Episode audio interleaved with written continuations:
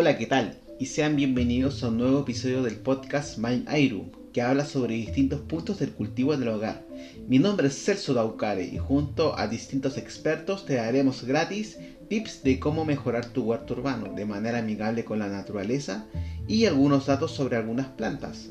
Hoy hablaremos del tejo,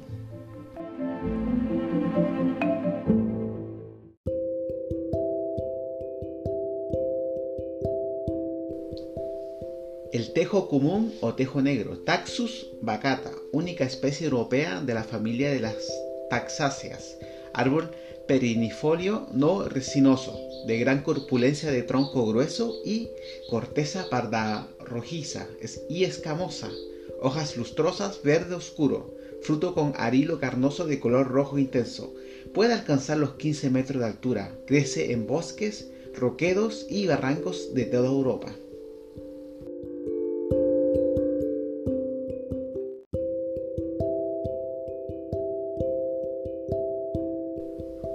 Los pueblos celtas veneraban al tejo, dado que formaba parte de algunos rituales al ser considerado un árbol sagrado, probablemente debido a la extraordinaria longevidad de la planta, que la hace parecer inmortal.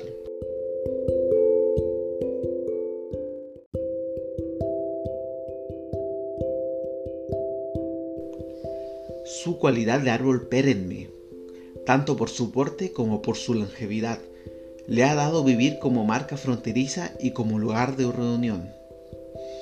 Un árbol que, por su inmutable follaje verde oscuro, puede ser localizado a gran distancia. Árbol sagrado por el pueblo celta, cuyos druidas hacían bastones mágicos con sus ramas y con palillos de su madera adivinaban el futuro. También los druidas irlandeses tenían un gran respeto al tejo, porque creían que era eficaz contra las hadas y las brujas en ceremonias mágicas. El cristianismo adoptó y lo incorporó a su doctrina como símbolo de la vida y de la muerte. Pasó a ser de un símbolo de la muerte y reencarnación a ser de muerte y resurrección. Y por su longevidad, símbolo también de la eternidad.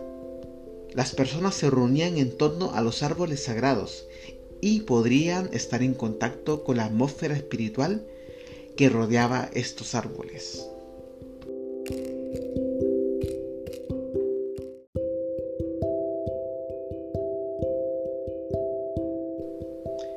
Según la leyenda irlandesa, para casarse con una doncella es condición indispensable que el pretendiente la lleve a una rama de acebo, una flor de calendula y bayas carmesís de tejo.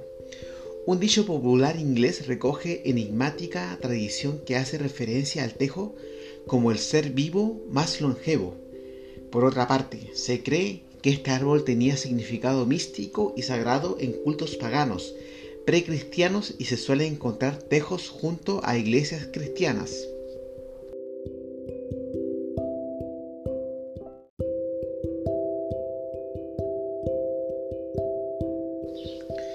El tejo en la situación actual ha pasado de ser una especie sagrada y ampliamente difundida en la antigüedad a estar progresivamente en regresión, casi en peligro de extinción, siendo necesario proponer su conservación e incluso la repoblación en áreas más propicias.